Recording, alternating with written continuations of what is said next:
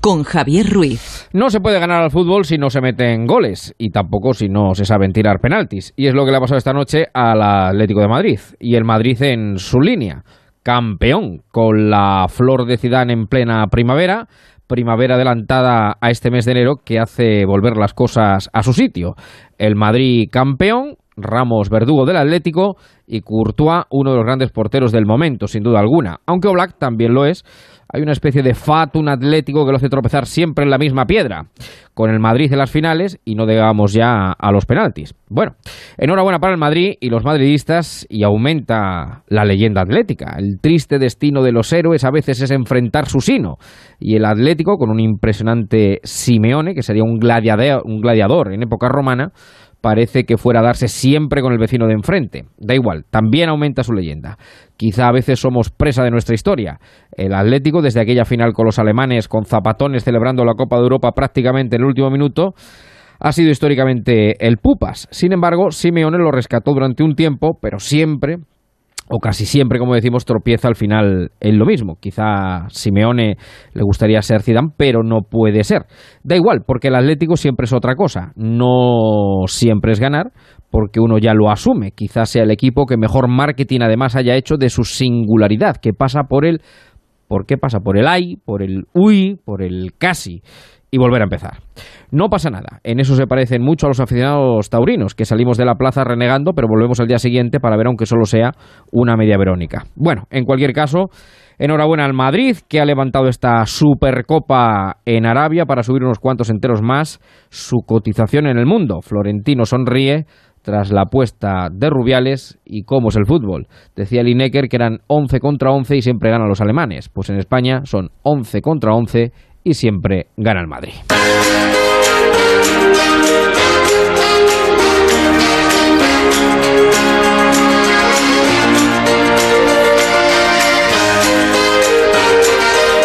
En marcha, Javier Ruiz.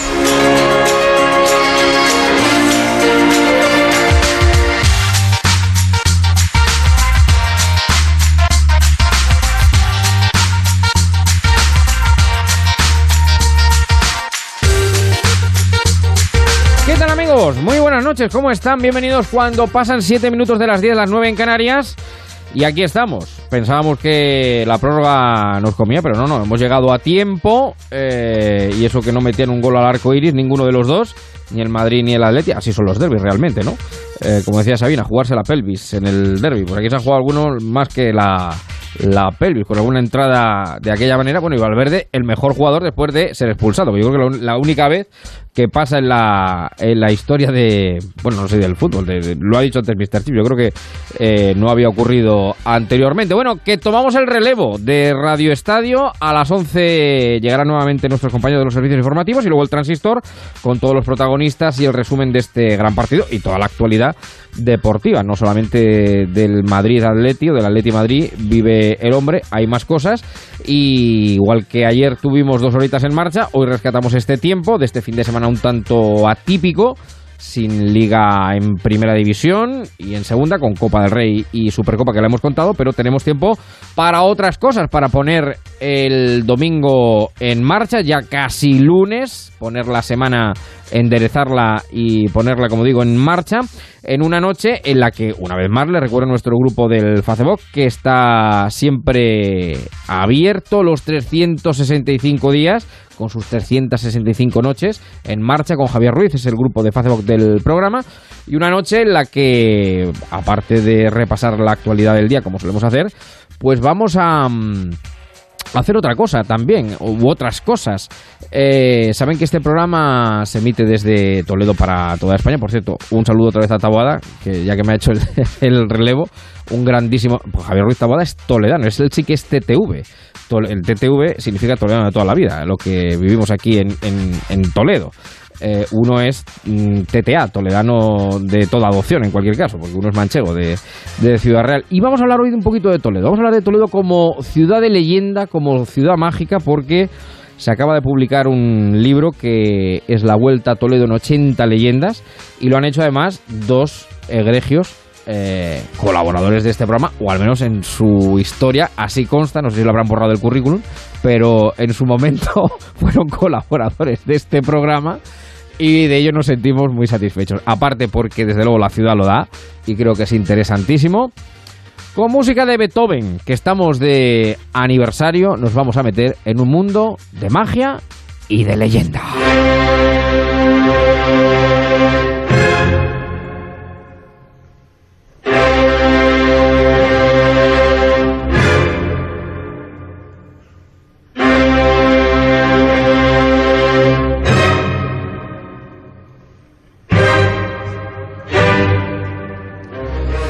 Con Coriolano, que es una de las oberturas más famosas de Beethoven y basada también en el drama de Shakespeare, que era eh, uno de sus preferidos de el autor mm, inglés. Bueno, eh, La Vuelta al Mundo en 80 leyendas, un libro que se acaba de publicar, cuyos... ah, la Vuelta a Toledo, perdón, no La Vuelta al Mundo, ya lo sé, ya se está aquí. La Vuelta a Toledo en 80 leyendas, un libro de Javier Mateo, mi querido amigo, buenas noches. Buenas noches, Yau Paletti. Ah, Ay, siento el desgarro interior, ¿no? No que produce. está uno acostumbrado. Efectivamente, efectivamente. Javier Mateo y Luis Rodríguez Bausá. ¿Qué tal, Luis? Buenas noches. Eh, buenas noches. ¿Cómo a la estamos? Madrid, a la Madrid. Aquí ve, este, somos demócratas. Aquí 50-50 es lo que hay. Bueno, eh, Luis y Javier, hace ya cuántos años? Hace 10 años o por ahí, o cosas así aproximadamente, Eh, ¿no? 12, 12 años. 12 años, 12 años. Hicimos un. Cuando estábamos de madrugada, una temporada, hicimos también una sección en el Marcha, o el Verano en Marcha, creo que se llamaba entonces, eh, sobre mitos y leyendas, ¿no? Eh, Y, y algún día deberías contar eh, los extraños sucesos que acaecieron en aquella noche. Sí, mira cómo se ríe. no, no, cómo se ríe. aquello fue tremendo. La aquello- noche en la que no dormimos ninguno de los tres. No, no, perdón, la- aquella noche, una noche que hablamos del diablo, yo solo cuento mucho, una noche que hablamos del diablo eh, y sonó en Centralita, además en Centralita de Madrid, no Toledo, fíjate, eh, un número solamente lleno de seises, seis, seis, seis, seis. Nadie se atrevió a cogerlo, pero eh, eso es así, ¿eh? Eso me es-. Sí, sí, sí, no sé de quién será ese número de 66666, periódico puro. Bueno, A mí me pega que sea de Donald Trump. Pero... Bueno, bueno, yo creo que en, en aquella época todavía, no Todavía no estaba, estaba, ¿no? Era el diablo incipiente, pero no había llegado, no había llegado. Bueno, eh, sacáis ahora la vuelta a Toledo en 80 leyendas. Bueno, vosotros yo puedo decir que sois auténticos toledanistas, porque los dos sois toledanos, salvo que me equivoque, ¿no? Lo- Yo de nacimiento no, pero como Bueno, si lo fuera. Como si lo fuera, pues llevas toda la vida. Eso y es. Luis. Sí, yo soy de Eso es, eso es. Bueno, Toledo probablemente sea la ciudad del mundo con mayor número de leyendas, mitos e historias. Pues miras, en fin, aún a riesgo de equivocarnos, ¿no? Yo creo que sí y, y voy a dar un dato para argumentarlo, ¿no? Incluso a veces me hablan, ¿no? De ciudades como Jerusalén, otras ciudades que son muy potentes en cuanto, quizá no tanto en mitos, ¿no? Pero sí en, en leyendas y en tradiciones, que ya sabéis que hay una línea muy fina y que separa una cosa de la otra. Y te lo digo porque yo te estoy intentando acabar, igual algún año de estos lo consigo, una historiografía, un ensayo histórico sobre las leyendas y tradiciones de Toledo. Y al final de ese ensayo, lo he contado ya en varias ocasiones porque me parece muy llamativo, al final de ese ensayo aparece una, eh, un, eh, un orden, un orden alfabético por- del título, Sí. las leyendas y tradiciones que yo después de estos veintitantos años, muchos de ellos compartidos con Javi, de búsqueda, rastreo, indagación de las leyendas de, de- y tradiciones de Toledo, al final, insisto, hay un índice alfabético. Te hablo de memoria, pero si no recuerdo mal, me parece que la- el último eh, de las leyendas que se compila es la 734. 734. Sí, que no es un número real, teniendo en cuenta que hay leyendas como el baño de la cava, la cueva de Hércules, el Cristo de la Luz, que se han escrito, lo cual me parece un auténtico disparate. Luego, si nos da tiempo, hablamos de esto, hasta con 18 nombres diferentes. Eh, Yo decía un día en una presentación que imagínense nuestros queridos oyentes que van a comprar bodas de sangre de García Lorca, Sí. eh, porque lo tiene que leer o lo quiere leer el hijo, y de repente dice bodas de sangre, la boda sangrienta, la sangre que se produjo en la boda, una boda y cuatro sangres. Es que esto para mí es impensable. ¿no? Ya, y no, ya, y no ya, dejamos de estar hablando de una cosa que está escrito, por tanto es literatura y no literatura oral, ¿no? Bueno, pues después de esa eh, análisis de agrupamiento de las leyendas que con diferentes nombres eh, es la misma narración, aunque a veces los personajes sean diferentes y un poco el contexto y los hechos sean un poco diferentes, salen, si yo no recuerdo mal, me salen a mí 318 leyendas. Digamos ya a poco padas. Eso es ya las que yo a día de hoy Haciendo el reductor. he ya. hecho, he, he conseguido encontrar y seguro que alguna se me ha quedado por el camino. Claro, tre- 300 y pico leyendas son unas cuantas, ¿no? Para La una- misma que calles tiene la ciudad. Exacto, exacto. Eh, Calle, bueno, aquí se llama calle a un codo y plaza, pues prácticamente eh, a, a- a un brazo, porque, porque es así, ¿no? No, no. También han llamado leyenda a cuatro versos.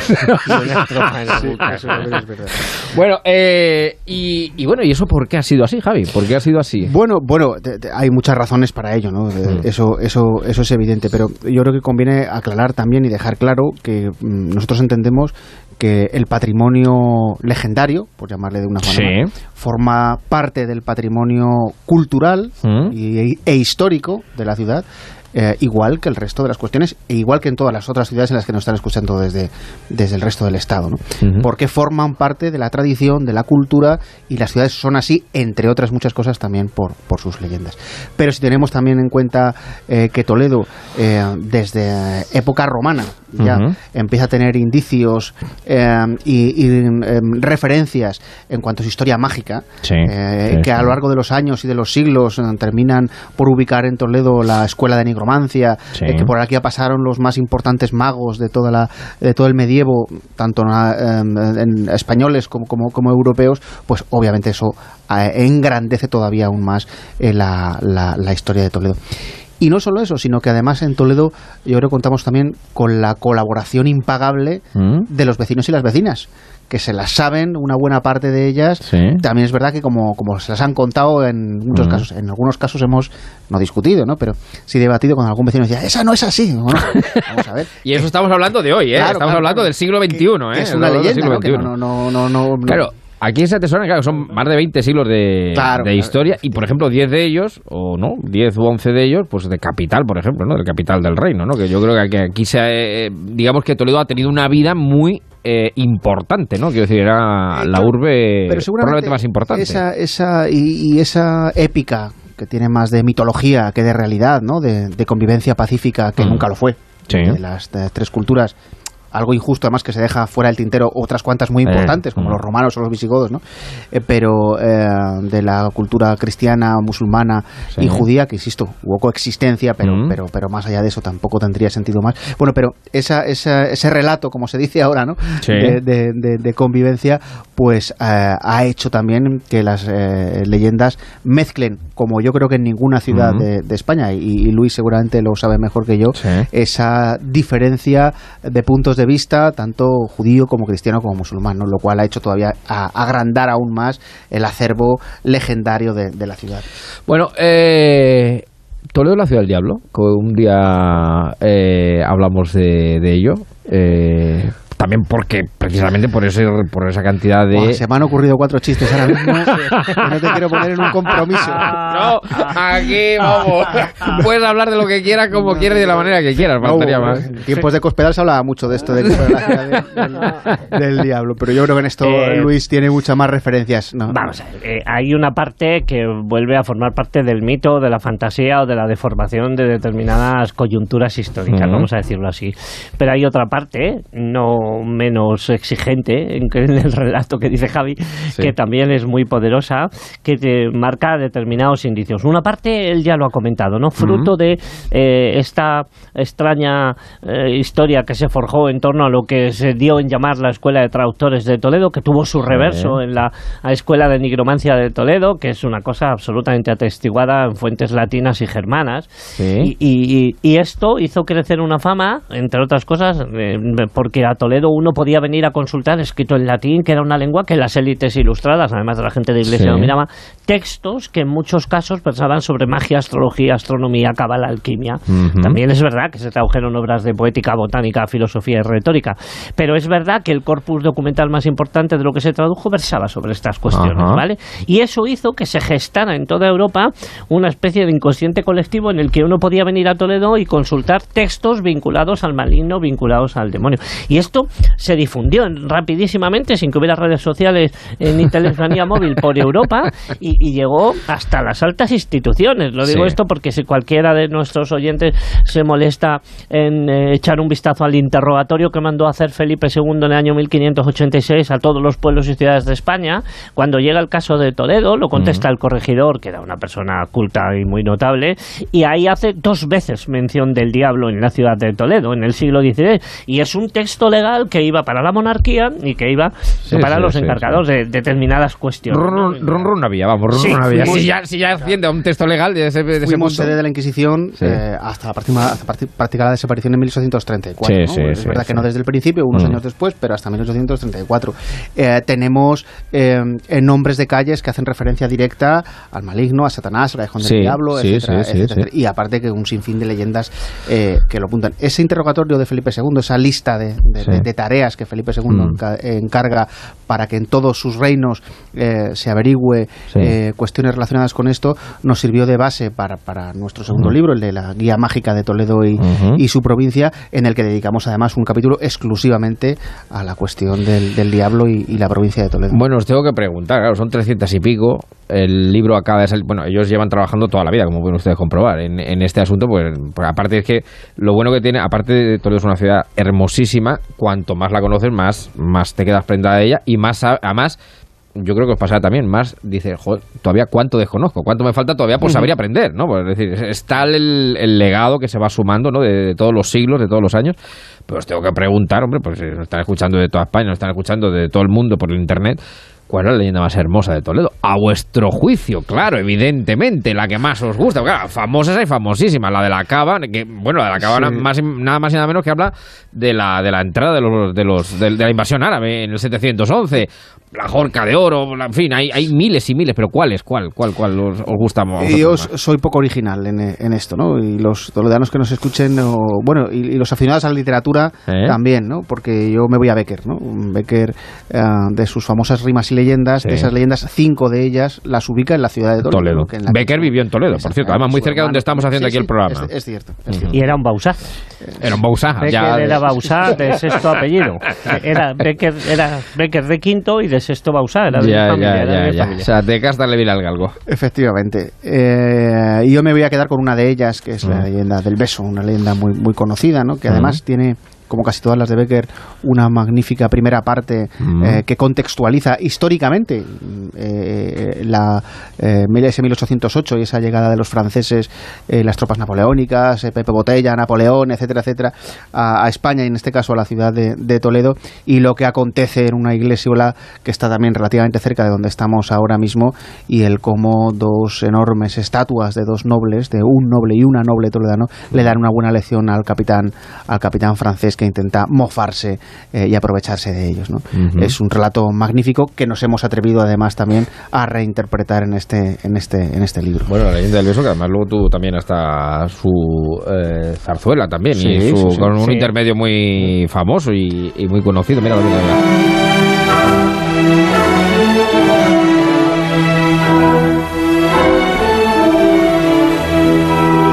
Fíjate cómo, se, cómo, eh, cómo una misma historia, eh, cruzando el tiempo, eh, pues es vamos, interpretada, sentida de mil formas, ¿no? Eh, contada en un origen, luego Becker la hace suya, luego pues eh, da lugar incluso pues a, a una zarzuela y bueno, a una melodía muy conocida. Pero es esta. fíjate, también pasó con el Cristo de la Vega, dio lugar a una zarzuela. Bueno, bueno.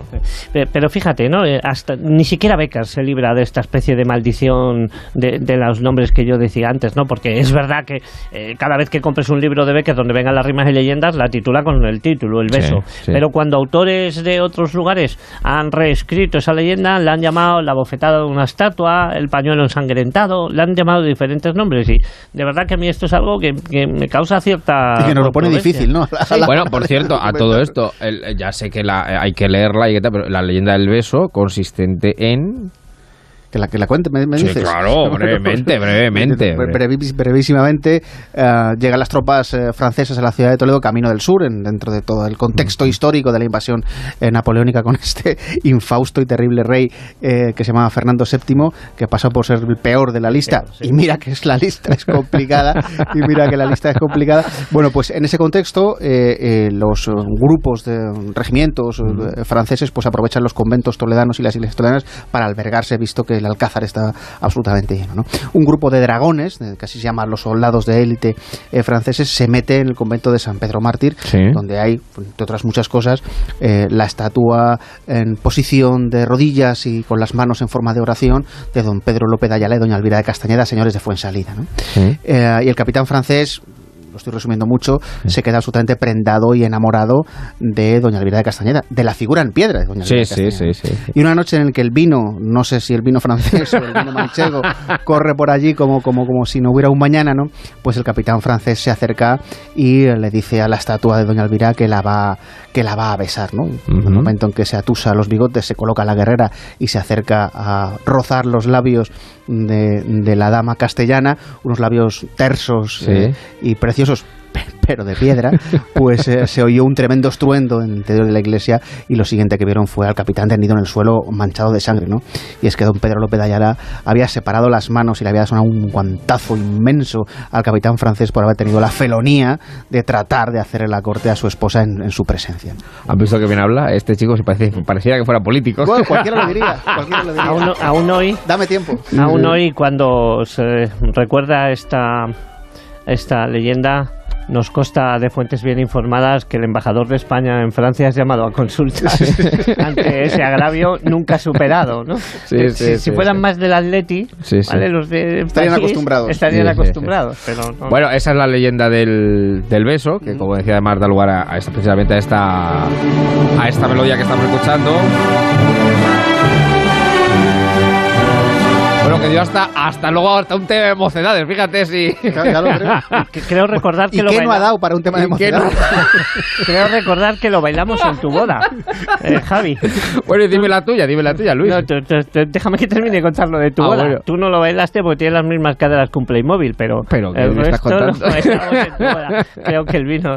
En fin, sí. dejémoslo ahí. A mí hay muchas que me gustan, pero hay una de la que ya se ocuparon alguno que otro de nuestros clásicos del siglo de oro, Sí. Eh, bajo el título del mágico prodigioso, no voy a hacer spoilers, eh, que es la doble muerte de don Enrique de Villena. Sobre todo me fascinó porque lo encontré en un pliego de cordel la primera vez que yo leí esto, más allá de haber leído a los clásicos, eh, que no en, en ese momento no caí en aquella historia. Encontré un pliego de cordel de 1800 no sé qué, no, no Ujú. recuerdo la fecha, que lo llamaba La Redoma Encantada y que ya hablaba, lo tengo en casa como un tesorito eso, eh, ya lo hablaba de, de esta historia de la doble muerte del que pasa por ser el más afamado, grande nigromante y alquimista que ha habido nunca, voy a decir, en Europa de- durante siglos, ¿no? Que era don Enrique de Villena, mal llamado Marqués de Villena, Ujú. y este hombre que fue capaz de mm, predecir su propia muerte y una vez que murió encargó a a un criado que tenía de color que no avisara a nadie, que no avisara al viático de nada, lo cortara en trocitos y en un matraz que tenía en uno de los sótanos de lo que hoy es la actual Casa del Greco, donde había preparado un elixir propio de los alquimistas que lo devolvería a la vida, pues eh, una vez que murió el criado cumplió las órdenes, es una historia fantástica, ¿no? Porque le obligaba al criado a ir todos los días a misa a la iglesia de Santo Tomé a las 7 de la mañana, aprovechando que solo había cuatro abuelas, la oscuridad propia del momento de las iglesias, solo iluminada por cuatro velas, se enfundaba en su gorro, en su traje y pasó desapercibido hasta que una mañana de esas se cruzó con el viático por una estrecha calle de Toledo, entonces el criado no pudo descubrirse ante el paso del, del Santísimo, ¿no? Sí. Y entonces dos caballeros que estaban arrodillados también ante el paso del viático se fueron a por él y comprobaron que era el criado y no don Enrique. Y en fin, como esto del el racismo en España no es de ahora, sino que esto es de siempre. atrás, sí. Sí, pues le dieron una somanta palos y el criado terminó terminó confesando, pues esto, que don Enrique ha muerto, que le pidió que lo cortara en pedacitos, lo metiera en el matraz, que de allí iba a revivir. Y eh, cuenta la leyenda que bajaron con algunos alguacilillos de la ciudad de Toledo a este último sótano y descubrieron un matraz que estaba absolutamente cubierto de estiércol de las caballerizas de los eh, caballos de don Enrique para que se mantuviera aquello calentito y uno de los alguacilillos cogió una tranca de madera que rompió aquel matraz enorme y una especie de seramorfo había empezado a formarse y en el contacto con el aire prorrumpió en un tremendo grito y aquello desapareció Qué entre tremendo, humos. qué Una tremendo. espectacular. Qué tremendo, qué tremendo. No me digan que no, me digan que no es espectacular, efectivamente, que no pone hasta los pelos de, de, de escarpia. Bueno, pues es... Vi- Vigila tu móvil. no, a ver qué va a salir ahora. Como me aparezcan los, los, los no, tres seises, los nueve seises, ya no sé lo que os hago. Bueno, el, el libro está editado, está, ha salido Sí, esta sí, Navidad, ha ¿no? salido estas Esta navidades Navidad, esta en la Navidad. editorial Toletum Revolutum, que es Eso una es. editorial local que, a la que le agradecemos además Sí. el, el esfuerzo. Y, y si bien eh, nuestros oyentes no lo pueden encontrar seguramente en las librerías de sus localidades, Eso seguro que trasteando por internet. Exacto, por internet se de puede Toledo, pedir, se puede pedir. O a la propia eh, editorial, es, Toletum es. Revolutum, insisto, eh, lo pueden. lo Bueno, al fin y pueden al cabo esto es patrimonio no de Toledo, esto es patrimonio de la humanidad. O sea, Eso porque dice la es así, es así, es así, es claro, así. es que este es un tema además que nos gusta mucho y me alegro que me hagas esta pregunta. ¿no? Que nos Porque vamos, eh, que nos vamos. du- Durante tiempo, durante tiempo, esto de que las leyendas eran patrimonio de la humanidad lo entendíamos todos, menos algunos que pensaban que las leyendas eran patrimonio de cuatro, que eran los que tenían la potestad, porque Ya, llevaban un ya, cartel ya. colgado en el cuello para enseñarlos ellos, porque le hacían hincapié en la palabra patrimonio y el resto, los del sentido común, en la palabra humanidad. Así que si son de todo, que no los empeñen en Claro, que claro. solo pueden contar cuatro iluminados. es la vuelta a Toledo en 80 leyendas. Pues eh, ya digo que la pueden ustedes encontrar más. El libro es preciosísimo, que lo he Ha visto. sido el regalo de estas navidades y ya es. se habla que va a ser el regalo del Día del Padre. Digo por si alguno quiere estar pendiente. Incluso, incluso en San Valentín creo que habrá un paquete. Hay leyendas de amor, además, hay un capítulo Sí, sí, hay una exclusivamente de leyendas de amor, Sí, sí, efectivamente. Bueno, pues tengo que dar las gracias a los dos, a Javier Mateo, a Luis Rodríguez Bausá, eh, ilustres colaboradores de este programa. Hasta cuando quieras. Y yo creo que es un descubrimiento también pues para todos los oyentes de, de España y de y del resto del mundo por onda cero.es, insisto que es patrimonio de la humanidad, es un acervo de más de 20 siglos de historias recogidos aquí en este en este libro eh, que está a disposición de todos los oyentes que lo deseen. Muchísimas gracias a ambos. A vosotros. Estamos recogiendo firmas para que haya menos fútbol los domingos y puedas tener más hueco en esta Bueno, noche todo saldrá, domingo. todo saldrá. Te, te agradezco que nos hayas dado a todos y a la oportunidad y Sí. te, te in- invito a que recuperes el vídeo de tu boda para que te. Cuidaros mucho. Un abrazo Un muy grande. Sony 31 las 10. Seguimos en marcha. Ponte en marcha con Onda Cero y Javier Ruiz.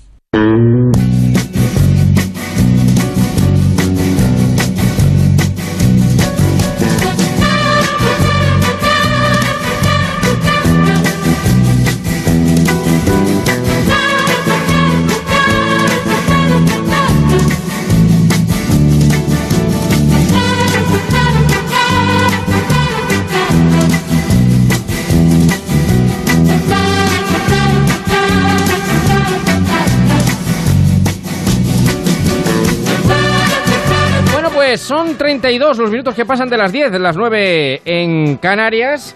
Y saludo a Manolo, por supuesto, que está en el Facebook, a Pipo, a Piticlin, a Gema, a Merche, a Paqui, a Luisa, a Juan Raimundo, a Elisa, a Germán, en fin, a todos los que están, a Rosa, Rafael, todos los que están en el grupo de Facebook de este programa que hoy hemos querido comenzar con. Yo creo que es un regalo escuchar a.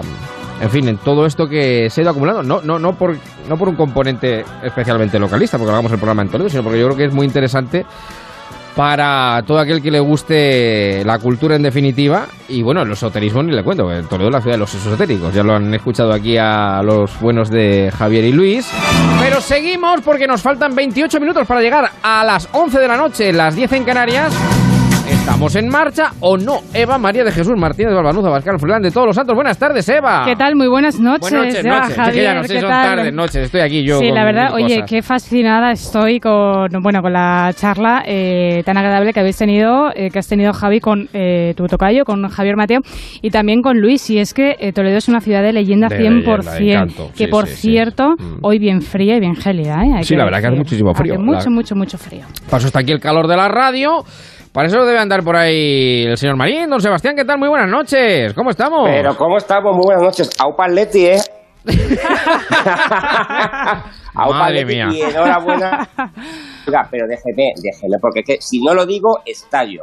A ver. Lo de Valverde, mejor jugador a un tío que lo largan por tarjeta roja y por cierto, por evitar lo que pudo ser, pudo ser y no fue un gol de Aurora Boreal. O sea, es para hacerlo estoy- mira, claro. Estoy de acuerdo. una balada, de otras Marín. cosas a nivel político, pero Sí, sí, yo estoy de acuerdo con usted porque eh, yo eh, creo que ha sido. Es verdad que eh, hay quien ha dicho, y lo he escuchado en el Radio Estadio, que es que ha sido determinante hasta para eso, precisamente por lo que señala, ¿no? Pues, Bien expulsado Pero está. vamos a pero ver, bueno, si, eh, si es un grandísimo, claro. si es un grandísimo jugador. Claro, si yo no lo niego. Pero hombre, a Sí. un tío que lo largan por, por tarjeta roja, esto es como, vamos a ver, si eh, eh, eh, en un examen te pillan copiando y, y en la oposición te la plaza. Pues, Yo, yo hubiera puesto a, yo, yo hubiera puesto a Courtois eh, como mejor jugador, eh, porque al fin y al cabo ha sido, los porteros yo creo que han sido decisivos ambos. sí, tanto sí. Black Bueno, lo de los penaltis, la verdad es que el Atlético de Madrid no lo tengo. Háganselo mirar, a mirar y poquito, eh, claro, sí, sí. claro, claro. Tiene mala suerte. De todas Claro. maneras, los dos eh, han estado, yo creo, a tablas a nivel de juego y al final ha sido la suerte que ha tenido el Real Madrid. Porque la Y, el- totalmente y la- fundamentalmente la prórroga ha sido, o sea, no daban ganas de que terminara. O sea, el, sí, el sí, partido sí, ha sí. sido normalito sí. por momentos. Y Sí, yo, sí. fíjese, ¿sabe lo que siento? Y voy a utilizar un término muy mal. Siento la sentada que me lo cuadrado. Eh, ¿Cómo? Perdón, que no lo hemos entendido. ¿La Que digo que lo único que siento es la sentada que me da ¿Sí? esta tarde. Ah, bueno, la sentada, claro, de Termi- 180 minutos, claro, evidentemente, está claro. Bueno, pues, en fin, es lo que tiene el fútbol, solo puede quedar uno, lo decían también en, en nuestros compañeros de Pero Radio Estadio. Al menos claro. en esta ocasión no hemos podido viajar. Como No, este, este se ha quedado. Este se ha quedado aquí.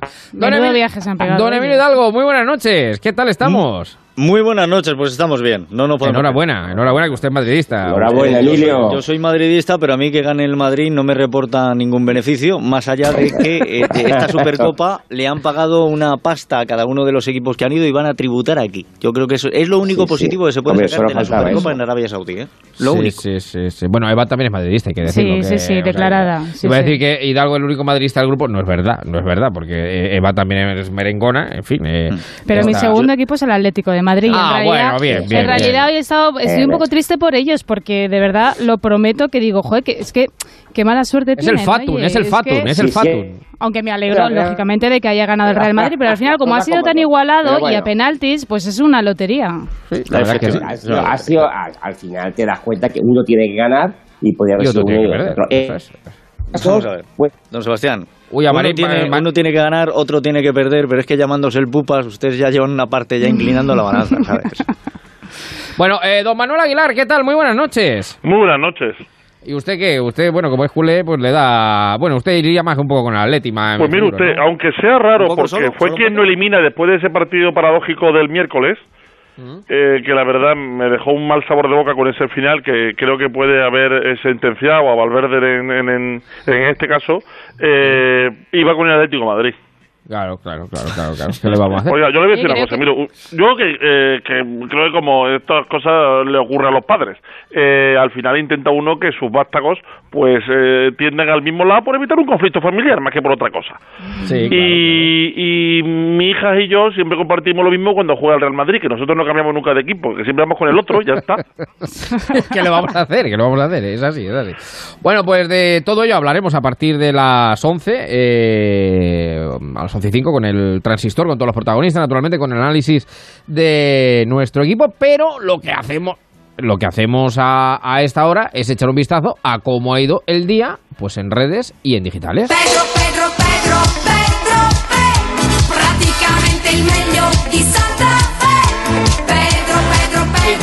Eh, la actualidad pasa hoy, domingo 12 de enero, también por un señor que se llama Pedro, ¿no? Sí, parece ser que sí, que vamos a tener muchos días para hablar de Pedro Sánchez, presidente del Gobierno. Ha comparecido ya, como saben, esta mañana en Moncloa para hacer oficial ya lo que todo el mundo sabíamos, que era eh, la plantilla. La plantilla del nuevo La plantilla. equipo de gobierno, sí, la plantilla. Como estamos en muy futboleros hoy, pues esta plantilla. No, es que es un Los equipo de fútbol, es un equipo de fútbol. es que es no, de no, son dos. Son dos, son dos, 11 contra 11, Son efectivamente. dos equipos de fútbol. y además tal cual, porque sería unidas. Yo voy en el equipo que no vaya Chenique, gano que Chenique no está. no, Echenique No son es dos equipos, es uno, Eh, es uno completo. eso No es, una alineación, un equipo completo. Eso es, eso Bueno, es. momento un equipo ser- tiene 18, pues bien. Y... Eh, 24 25 si quieres también. es Bueno, que sí, eso es lo que tiene mucho dinero, pero momento con 18 cubres todas las alineaciones.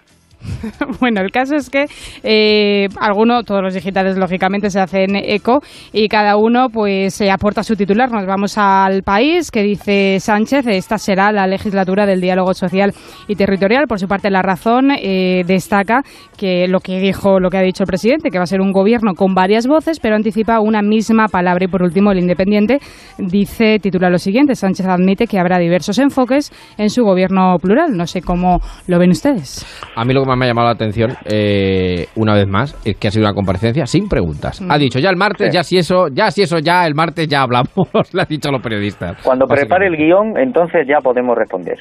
Exacto. A mí hay un término que es el que me ha llamado la atención, que es el que dice que va a haber varias voces, esto me parece muy bien, que va a ser del diálogo, faltaría más, si no va a poder hacer nada, por lo menos que hable, ¿no?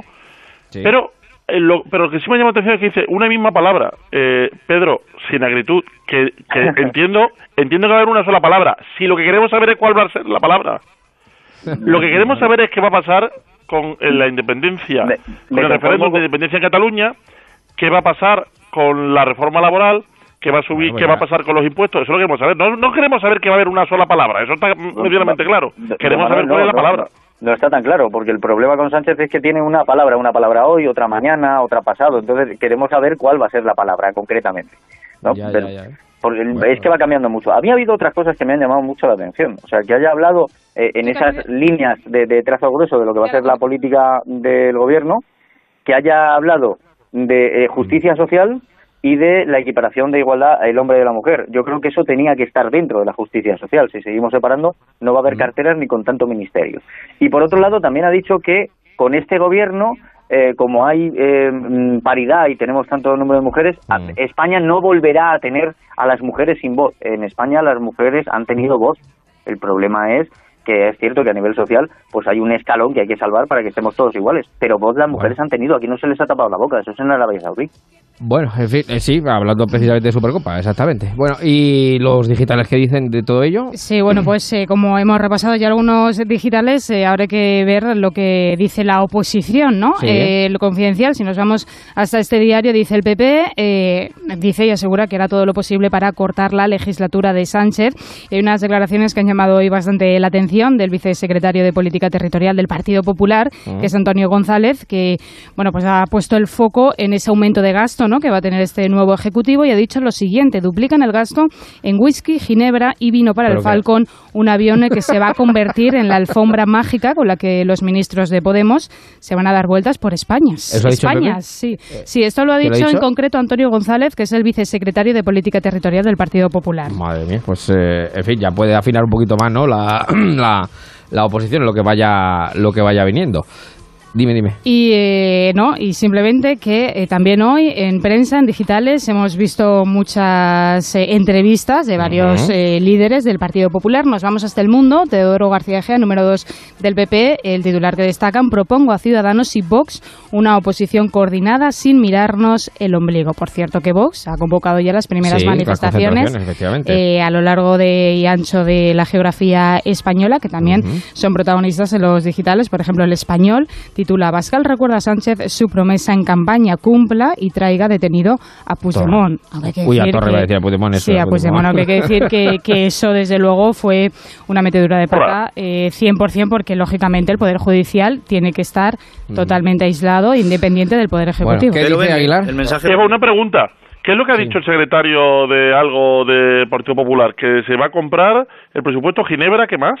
Dice concretamente, eh, todo palabras textuales, duplican el gasto en whisky, ginebra y vino para el Falcon, un avión que se va a convertir en la... Pero una pregunta. De los 23 del, del Consejo de Ministros que se debería hacer en el Falcon, yo digo, para dar una vuelta, ¿de los 23 no hay nadie que beba ron?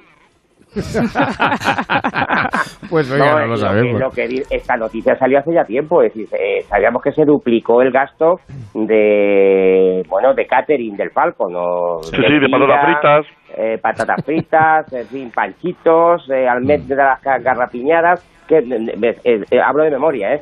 Lo estuvimos Pero hablando el lo- 13 de diciembre. Si usted, yo Lo han, recordado, lo han recordado hoy desde el Partido Popular porque, bueno, es un tema que, Bueno, que yo creo que, que llega, ¿no? En determinados puntos. Oye, y luego, me vais por a cierto... permitir que antes no he tenido, no he tenido la posibilidad de decir Sí. lo de lo, eh, lo de las ruedas de prensa me parece de, vamos, me parece imperdonable, o sea, eh, eh, eh, Sánchez, que se quejaba, se quejaba amargamente De Mariano Rajoy. de Mariano Rajoy, que me parece igual de mal, es que, es que lo ha duplicado. No, no, no, no, no, no, no, Marín, no es lo mismo hacer algo que protestar porque alguien lo haga y después hacerlo tú igual. Bueno, ya, bueno, pero es que ya No, no, no, no, Oiga, es que no es lo mismo. solo- pero es que ya solo nos falta el nodo. O sea, que ya pues, que, que tengamos que conectar Bueno, con Radio Nacional hay- de España para dar las noticias, hombre. Hay que decir, hay que... Bueno, no descarte, ¿eh? pero ese No, bro, no, es que- vamos a tocar madera, vamos a tocar madera. Hay que decir que el, el propio presidente ha dicho que el martes sí va a aceptar preguntas. sí, ¿eh? sí. Eso lo ha dicho. Mañana pero posesión los ¿cuántas- ministros de forma oficial el martes. concedió en, eh, en la campaña electoral y desde que salió el presidente o desde Pero Pues yo creo que por eso, Marín, yo creo que por eso, porque como concedió tantas, pues serios. ¿de para qué voy a hablar ya más? Seamos Ya- Yo- estamos hablando de que el martes el presidente sí iba a aceptar preguntas y lo, ya lo empezamos a normalizar. Es Sí, que un presidente tendría que aceptar preguntas siempre. Mm. Claro. Oiga, pero que debería sería curioso- algo normal y ordinario en algo extraordinario. eso sí. Porque a mí no me preocupan las preguntas, a mí me preocupan las respuestas. Y aquí tenemos a Carmen Calvo, que usted le pregunta el martes a Pedro Sánchez, y le hace la pregunta de, ¿va usted a favorecer un referéndum ilegal en la situación legal actual en Cataluña? Y ahora Pedro Sánchez le responde, le responderá lo que quiera. Pero después tiene a Carmen Calvo, porque si hace otra cosa a la que ha dicho en esa, en esa respuesta, tiene a Carmen Calvo y dice, no, pero esa es la respuesta del presidente del martes. El jueves, el presidente piensa otra cosa, porque hay presidente de jueves, de martes, de miércoles, miércoles. de falco. Esto es una cosa surrealista. Sí, Yo es que no sí. sé realmente cuánto va a durar. Yo soy menos optimista y creo que es que Republicana nos va a reventar antes y esto no va para largo, pero en fin. Pues yo No, creo que yo sí, creo pero que en esto va a fin, ir para- estoy convencido que mínimo dos años, ¿eh? Mínimo. Sí, sí, yo y, otra, creo, y otra cosita que me parece un feo brutal. Lo de llamar por teléfono al rey, ya sé que ha dicho que le ha ido comunicando los cargos, pero hombre, yo creo que hay que seguir un protocolo y hay que seguir y hay que tener una, es decir, eh, un, bueno, seguir un- un- una tradición. Eh, lo- pues oiga, que se lo, haga por WhatsApp, por Telegram y Sí, casi sí, mejor. sí, sí. O la carta a los Reyes Magos Efectivamente. y que le deje tres vasos de leche. Yo, Claro, yo claro. quiero pensar que eso es un gesto hacia su hacia quien les vota, hacia- me refiero hacia los independentistas, Podemos y demás, que ya saben que monárquicos precisamente no son. Bueno, eh, me recuerda la canción eh, del consorcio que le llamaba al rey constantemente y le decía eso, comunicando, comunicando, comunicando. Pero bueno, es verdad que, que hasta informado, pero por teléfono, es verdad, es verdad, es verdad. No, no, hasta informado, hasta informado metiéndose en los periódicos digitales, si no me he enterado todo. Eso le iba a decir. informando habitual, eh, según iba decidiendo un cargo, un ministro se lo iba, es decir, debe Sí. tener como veintitantos Me, mensajes. me- parece que, me parece que le llamó y le dijo, Majestad, mire, Antena 3 lo clava con el de Economía y Hacienda, la razón ha acertado con el de Defensa. Hombre, por favor. Y Bueno, una eh, cosa, ya que Pedro Sánchez es muy dado a hacer libros en medio de las cosas, no cuando ha terminado, sino en medio, a mí lo que me gustaría saber en algún momento de la, de la- de la legislatura es quién le ha dicho no. Ah, bueno, Claro, eso lo dijimos ayer. le decía sí, yo sí, Bueno, ayer, pero, sí, sí. a ver, a mí me eh, gustaría eh, saber pero- quién renunció. Claro, Sí. Pero Aguilar, eso A renunciar, renunciar me cuesta más. Le dijeron Sí, no, a no, renunciar a aceptar una cartera. Ah. Zapatero. Bueno, eh, eso lo- solamente lo puede decir el presidente del gobierno. Bueno, ha habido, ha habido encuestas, ¿no? Ha habido encuestas Sí, sobre ha lo- habido Oiga, también, lo, también también. lo puede decir el que haya renunciado. El El que haya dicho que no. También, también, el que haya también, recibido la también. llamada y haya dicho, Pedro, que no estoy. Y que yo también tengo una palabra. Mañana.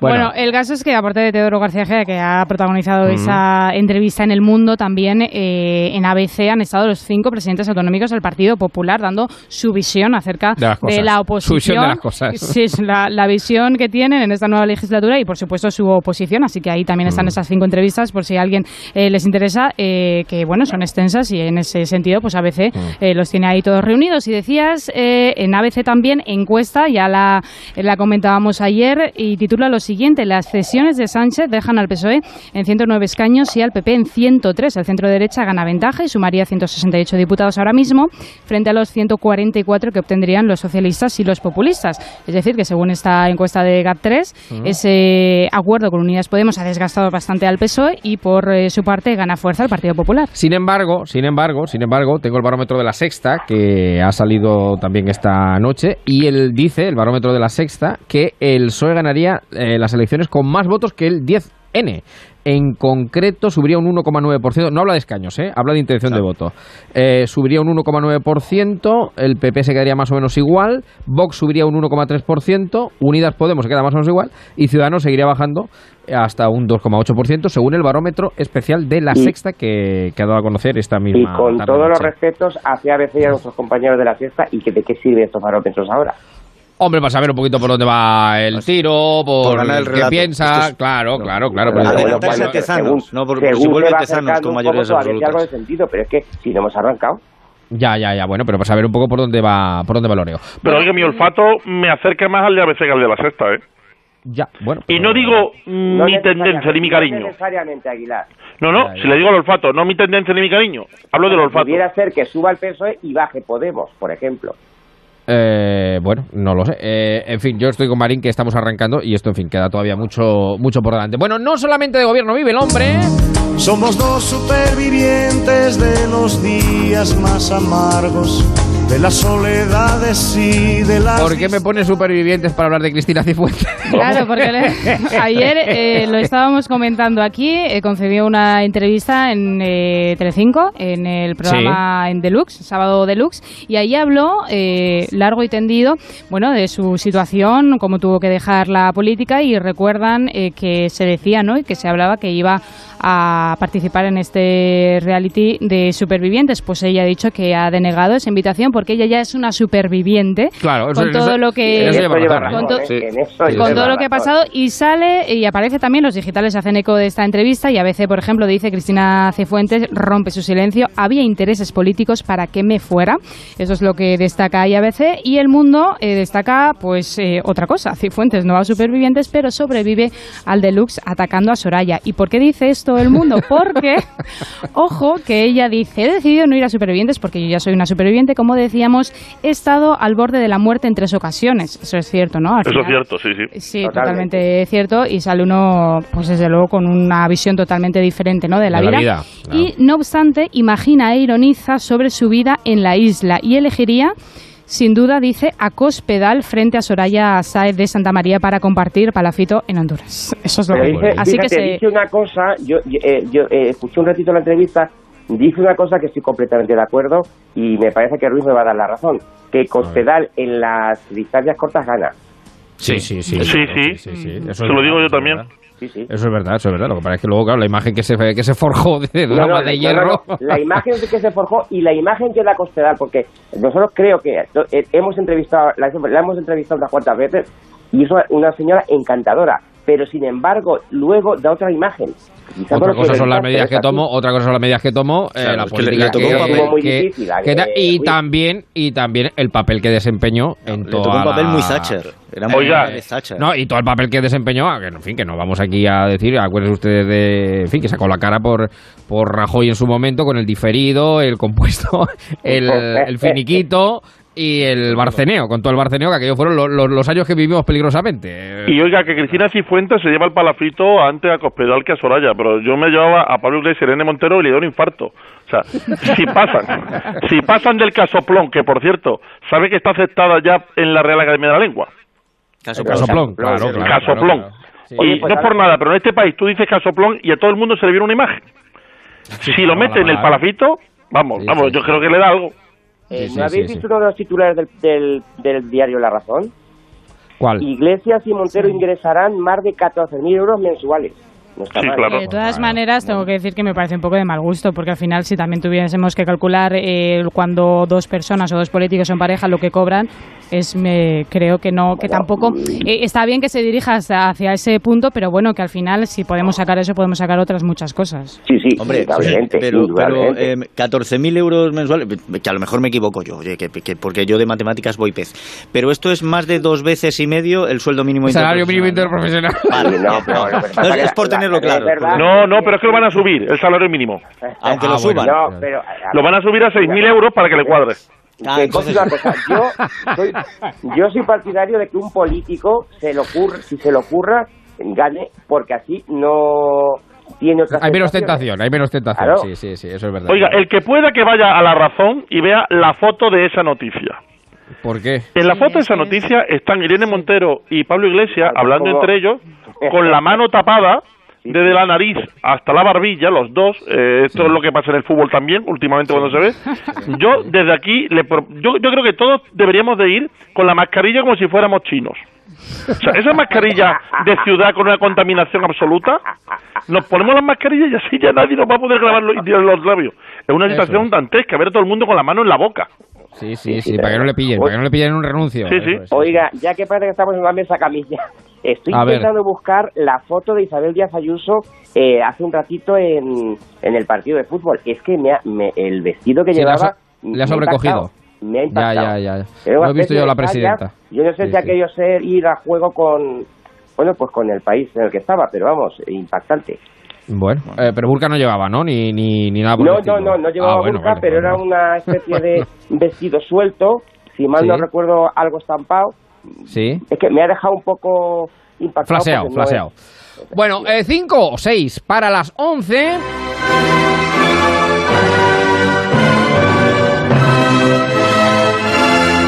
Dios salve a la reina, ¿por qué, querida Eva? Vamos. ¿Por Bueno, qué? porque hay un drama del que no estamos hablando y es que eh, Meghan Markle y el príncipe Harry han anunciaron ya esta semana pasada que se han independizado, que dejan la eh, corona británica. Esto no ha sentado del todo bien a bueno, pues a la reina Isabel II, que dice que está triste, incluso decepcionada, y hoy se ha pronunciado, y se ha pronunciado su, su hermano, ¿no? Eh, el príncipe William, que ha dicho, fíjense lo que ha dicho. Ahí va, William, Guillermo de toda la vida. Que, que me gusta a mí esto, ¿eh? Claro, Guillermo. La traducción. Guillermo y William. Eh, Sí, señor. es que ha dicho, ha dicho lo siguiente, ya no puedo rodear con el brazo a mi hermano. Somos dos instituciones totalmente diferentes. ¿Eso ha Y- dicho? Eso Por ha favor. dicho, eso lo ha dicho. Es que se ha ensanchado Eh, mucho la barbacoa. Claro, En un el periódico ¿Pero qué The Times ya no ha dicho, ha expresado. cenar el día de Navidad, ¿o Es que son de, son de tremendos allí en- Gran. Bretaña. Ha expresado su tristeza y ha dicho, bueno, pues estas palabras. Por cierto, que mañana habrá una cumbre eh, para abordar el futuro papel en la monarquía de, de- de Pero- ellos, ¿no? De y ahora, pero sí, pero Harry- reflexión, ¿dónde está el drama? Porque yo no veo ningún drama.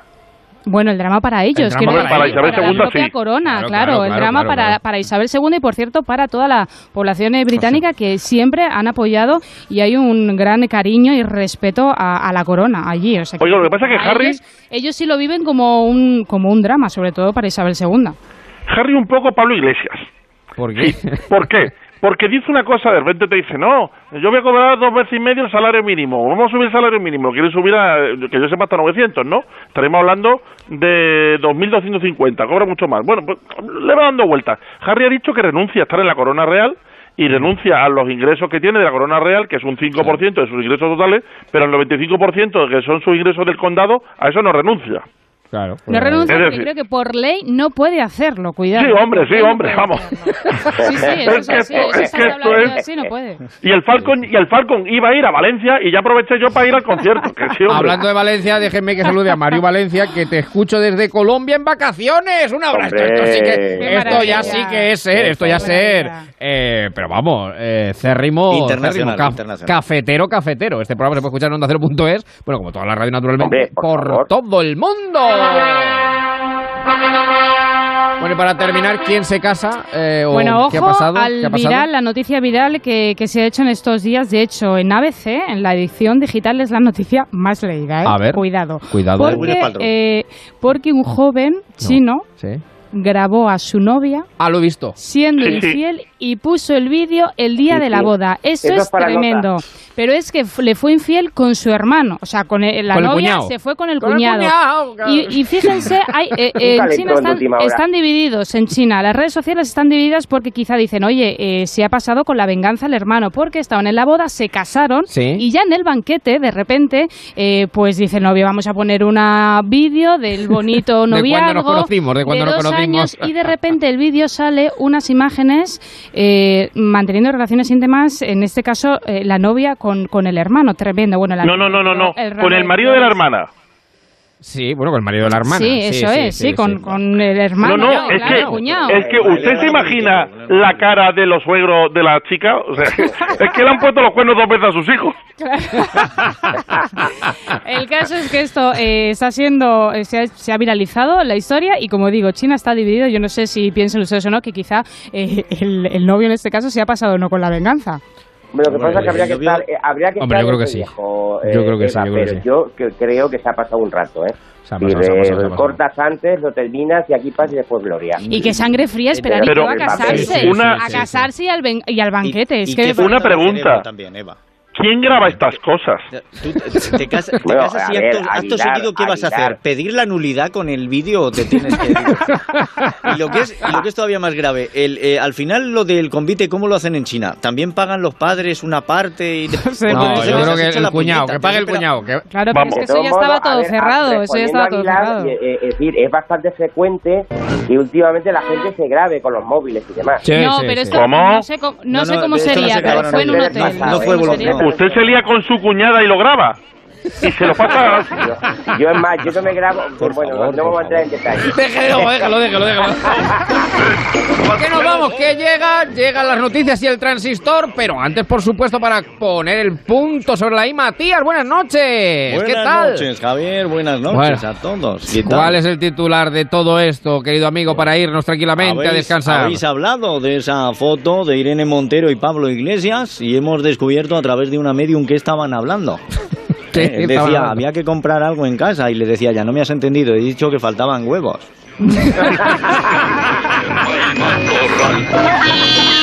Bueno, pues con lo que falta, deje de faltar, aquí lo dejamos, punto y seguido. Dona Manuel Aguilar, Emilio Hidalgo, Sebastián Marín, un fuerte abrazo. Un abrazo. Gracias, Abrazo como fuerte. siempre. Eva, un beso enorme, Chao, chao, muchísimas gracias. Sigue la radio, sigue Onda Cero, un placer estar nuevamente en marcha. Adiós a todos.